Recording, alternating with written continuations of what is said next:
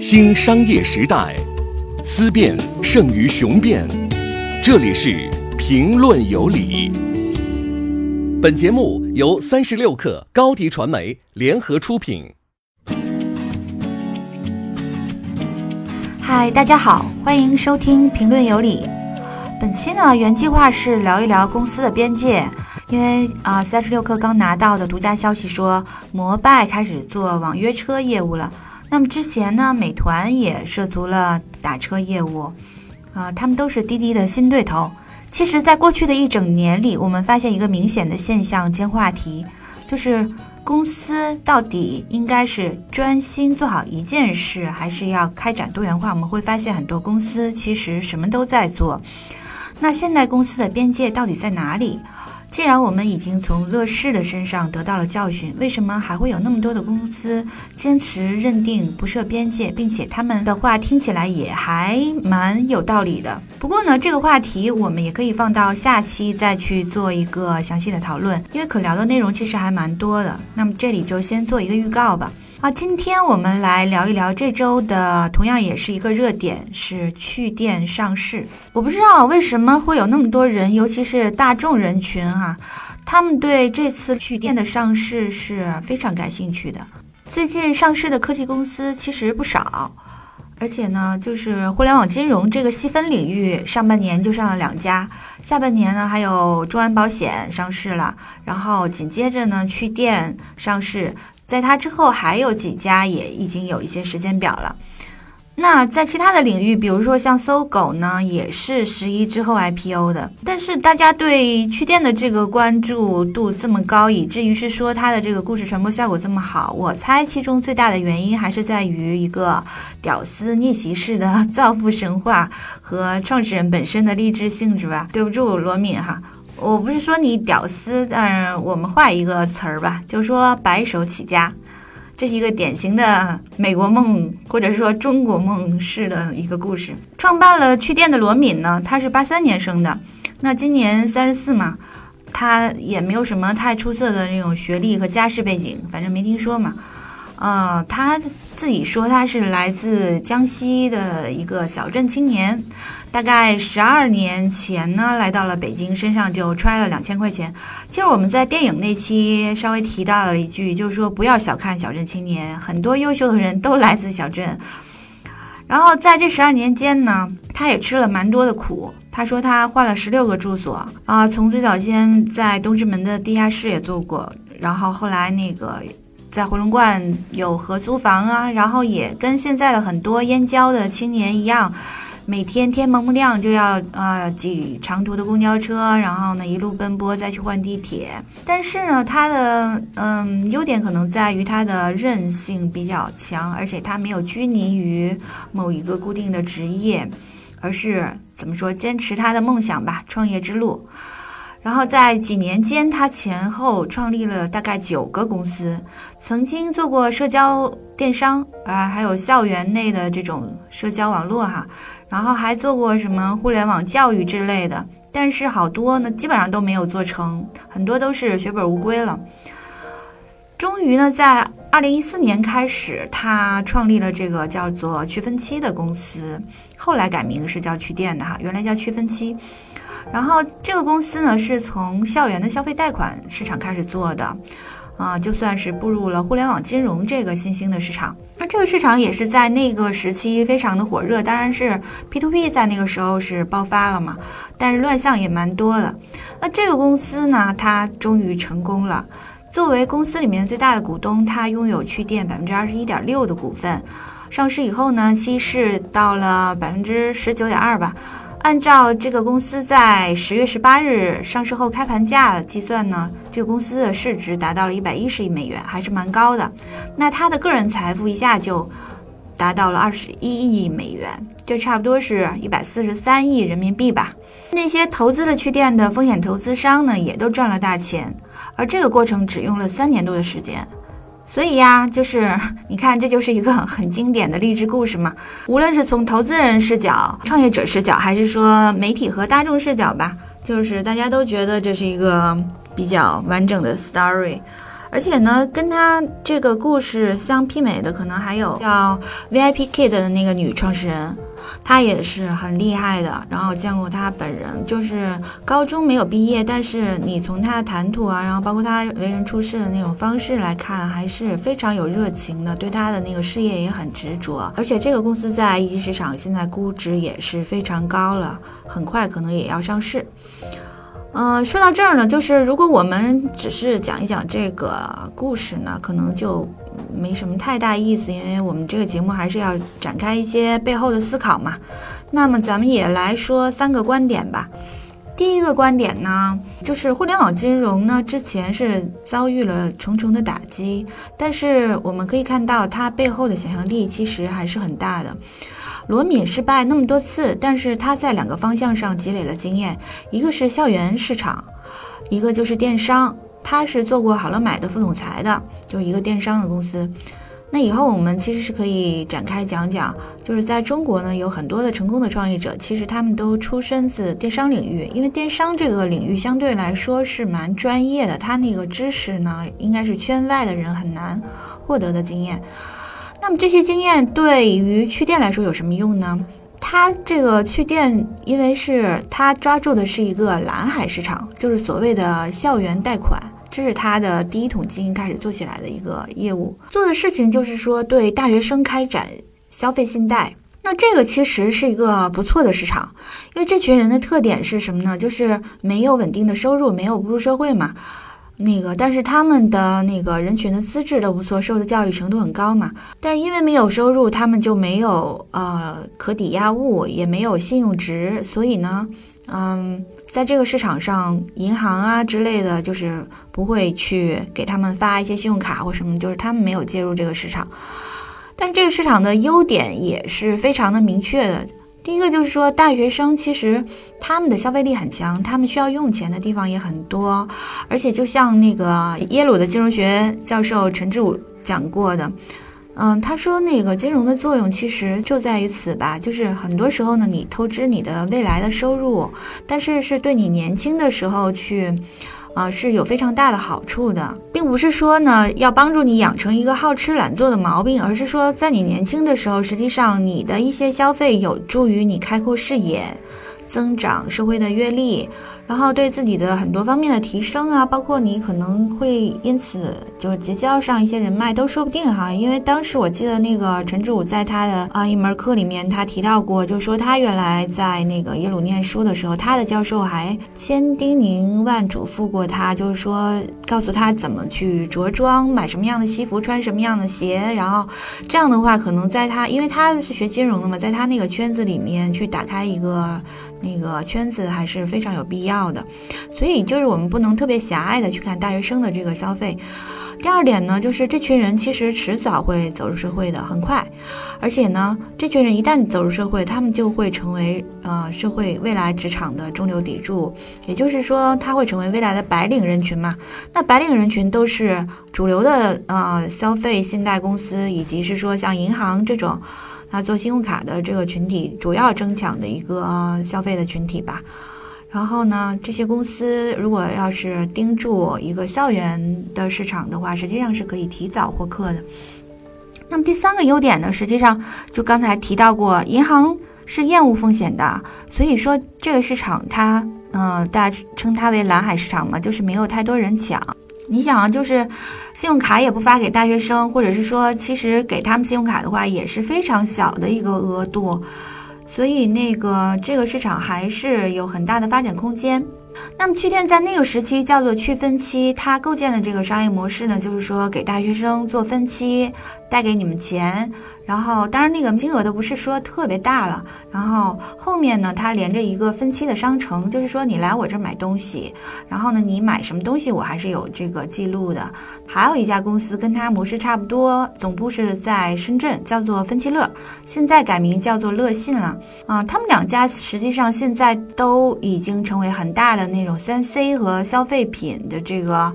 啊分销的渠道了。比如说乐信现在就是苹果的，应该是属于。很高级别的一个代理商，但是呢，就是在去年的时候，这些公司也都遭遇了一个致命的打击，就是由于这个市场有一些不规范的地方呢，有一些人钻空子，比如说，呃，在他们去去控制风控的时候，是需要学生的身份证嘛，然后去做注册。但是这个中间呢，有一些人他会，比如说，呃，会拿到其他学生的一些身份证，然后呢，就会去注册很多的账号，然后恶意透支，这是一种情况。还有一些人呢，是学生是因为他的自制力可能比较差吧，那你你想，比如说有一些玩网游的，可能也。会产生这样的一些纠纷，但是已经是成年人了嘛，十八岁以后，然后他用各种方式贷了很多钱之后呢，就是还不起钱。就出现了一个新闻嘛，当时很轰动的，就有欠了百万贷款，最后他还不起钱，然后后来他写了一个遗书就跳楼了，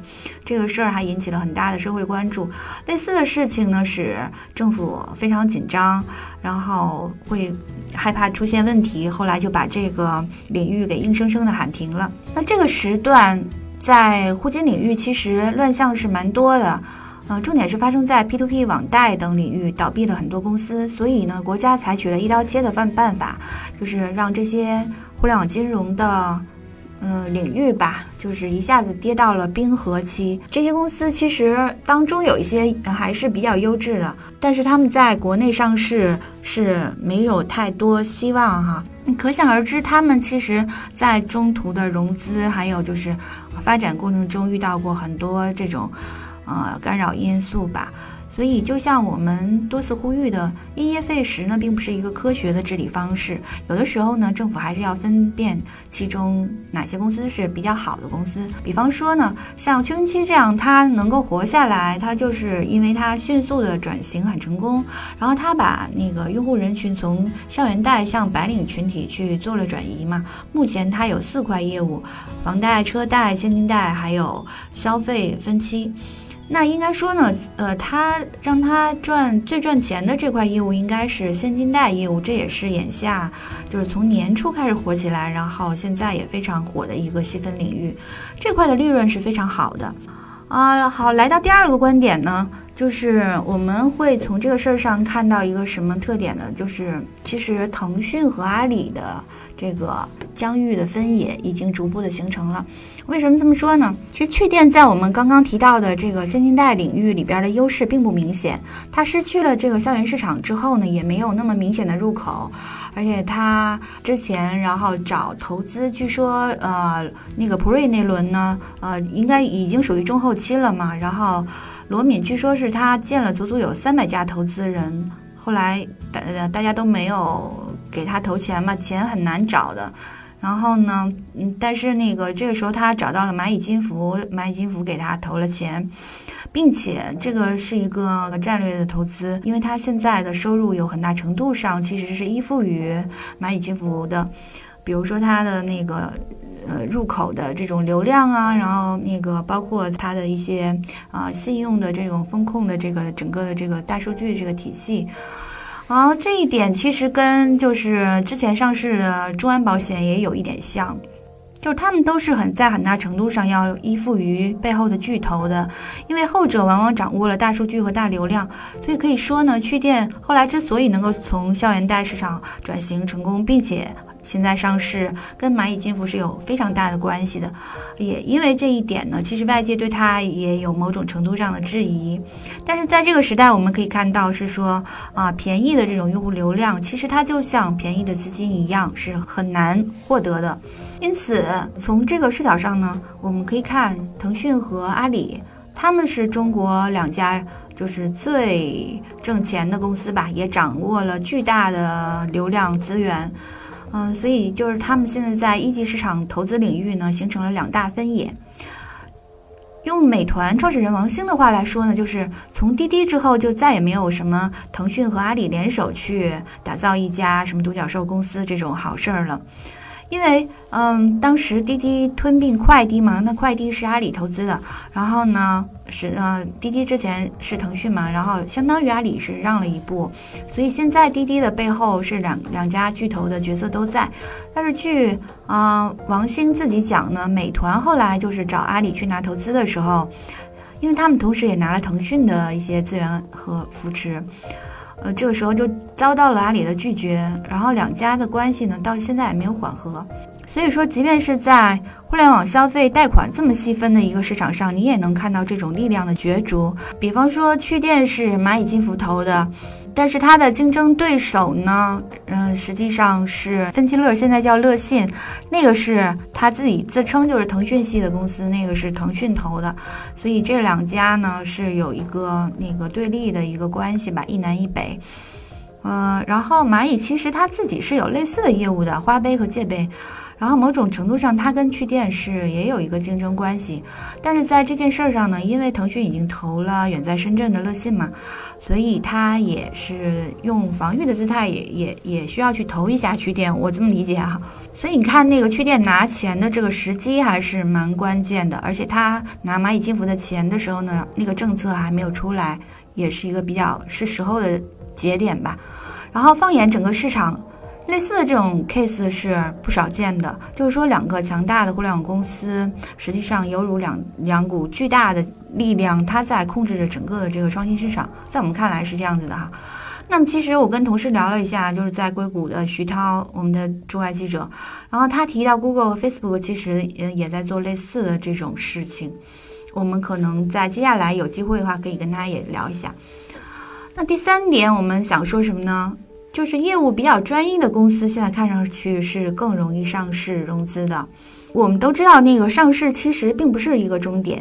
但是呢，它至少是一个里程碑。你看现在就是，比如说去店上了市之后，大家这么恭喜他呀，然后包括大家都其实替他挺高兴的。尤其是我觉得这个好处是在于什么呢？就是可能有一些不缺钱的公司，他也愿意花一笔很高的成本去上市，就是因为。